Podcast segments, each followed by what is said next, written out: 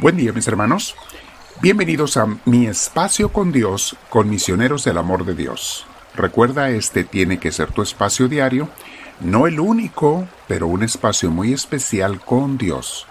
Ojalá que a otras horas del día, aunque sea por un minuto o dos, hagamos una pausa y nos pongamos a platicar con Dios, a leer una cita bíblica, a meditar en Él. Y eso va a ser, mi hermana, mi hermano, que crezcas y que avances y que vivas en tu vida espiritual, que cada día estés más cerca de Él. Cada día sientas más la presencia de Dios en tu vida y cada día te enamores más de Él, que ese es nuestro objetivo, recuerden eso. Muy bien, vamos a sentarnos en un lugar tranquilo, con nuestra espalda recta, nuestro cuello y hombros relajados, y vamos a respirar profundo, si puedes cierra tus ojos. Usa audífonos también, esos ayudan. Respiramos profundo, quedando con la paz de Dios, lo invitamos a entrar. Espíritu Santo, ven a mí, te lo pido. No me dejes, no me abandones, no te apartes de mí, Espíritu de Dios. Quiero que toda esta meditación y mi oración que siga sea movida y guiada por ti.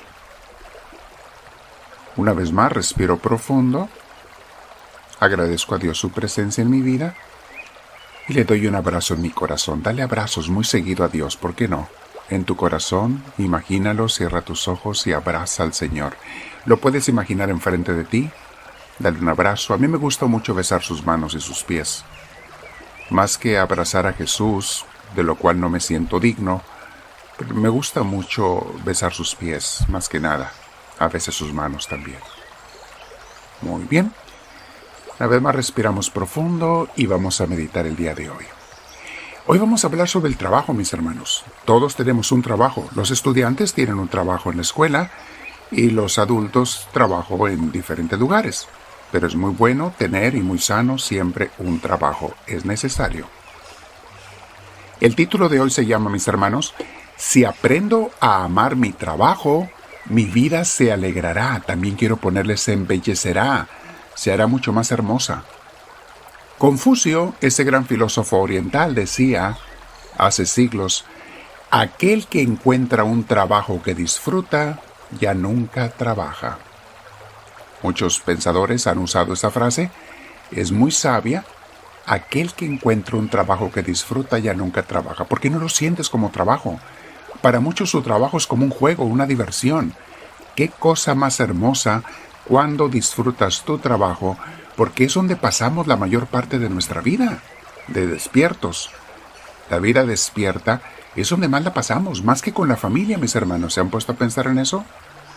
En, los, uh, en el mundo occidental trabajamos por lo menos 40 horas a la semana, de lunes a viernes. Hay quien trabaja más. Y es una gran parte de nuestra vida. Qué hermoso que la disfrutemos, pero les voy a aclarar cuando se trabaja con y por Dios es cuando de verdad se disfruta plenamente y tu trabajo adquiere un propósito real. Y eso cambia toda la perspectiva de tu trabajo. Hay veces que muchas gentes agarran el trabajo que pueden, no el trabajo que quieren. Porque en algunos lugares los trabajos son limitados, porque urge tener un ingreso, por lo que sea. No siempre la gente tiene el trabajo que quisiera tener. Pero la buena noticia es que aún ese trabajo que puede no gustarnos, podemos llegar a amarlo y a que nos guste, y por lo tanto lo podemos llegar a disfrutar, aunque físicamente nos cansemos, es un cansancio feliz. Hay otras personas que cometen el error de escoger una carrera o un trabajo por el dinero que les pagan o que quieren ganar. Tristemente, muchos de estos terminan con dinero sí, pero infelices. Y mis hermanos, la felicidad y la paz valen más que muchos millones de dólares, más que todo el dinero que te puedas imaginar. La felicidad y la paz, y allí en eso va involucrada la familia. En otra ocasión hemos hablado de eso y seguiremos hablando. Qué importante es tener gente que quieres y te quieren y que son parte de tu vida. Y en especial, hablo seguido de la familia de Dios, la familia de la iglesia. Pero bueno, ese es otro tema, mis hermanos. Sigamos hablando del trabajo. ¿Cómo puedo amar un trabajo que no me gusta? Si es un trabajo moralmente bueno, porque hay algunos trabajos que moralmente no son buenos, no son bendecidos por Dios. Entonces, si es un trabajo que Dios bendice, hay que encontrarle un propósito, y no es tan difícil, de servicio a los demás. Encuentra una forma de cómo tú sirves a los demás. Una forma de amar al prójimo, ¿recuerdas el mandamiento segundo de Jesús? Y hacer ese trabajo por, por amor a nuestro Dios y a nuestros hermanos. Por ejemplo, si soy un maestro, un enfermero, un doctor, una persona que trabaja con los demás sirviéndoles, es muy fácil ver mi trabajo como un servicio a personas que necesitan ayuda. Niños, jóvenes, adultos, necesitan de mis servicios. Y, no es imposible, con la ayuda de, de Dios, ser amoroso con ellos, ser paciente con ellos. Nos toca a todo tipo de personas dejar que el Espíritu Santo nos domine en el trabajo, ser comprensivos cuando estás en el área médica con sus dolores y frustraciones. Y entonces, mis hermanos, cuando trabajas con gente que está sufriendo, serás un ángel de Dios para estas personas. Y no solamente vas a disfrutar tu trabajo, sino que sentirás el agradecimiento de Dios en tu corazón. Sientes el dedo de Dios que te toca en el esternón, sientes el gozo entrar por el centro de tu cuerpo hasta tu corazón cuando sirves por amor a Dios a los demás. Pruébenlo y verán. Jesús dijo en el Evangelio, lo que haga por otras personas, por mí lo haces. Lo que a otros les hagas, a mí me lo haces. Otro ejemplo es, cuentan de unos albañiles que estaban fincando un edificio y eso se aplica para lo que seas, albañil o mecánico, eh, pintor, vendedor, el limpiador de pisos, lo que sea. Eh, dicen que unos albañiles estaban fincando un edificio y un reportero fue a hacerles una pregunta. Les dijo, ¿cómo es tu trabajo? ¿Qué tan bonito o feo es tu trabajo? El primer albañil contestó, muy aburrido muy rutinario. Estamos siempre poniendo un bloque tras otro, es lo que hago yo.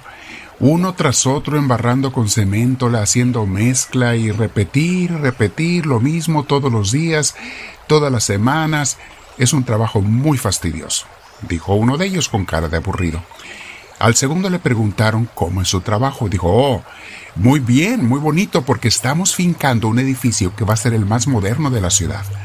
Es un edificio que va a estar grande y bello, donde van a trabajar muchas, muchas personas en las oficinas que va a haber y esa gente, por el trabajo que van a hacer en el edificio que nosotros les construimos, van a poder alimentar a sus hijos, llevar un cheque a su casa, sostener a su familia.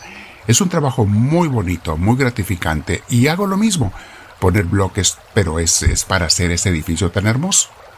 Mis hermanos, si eres un mecánico, les decía, si eres, eh, estás en la limpieza, limpio para que la gente no se enferme.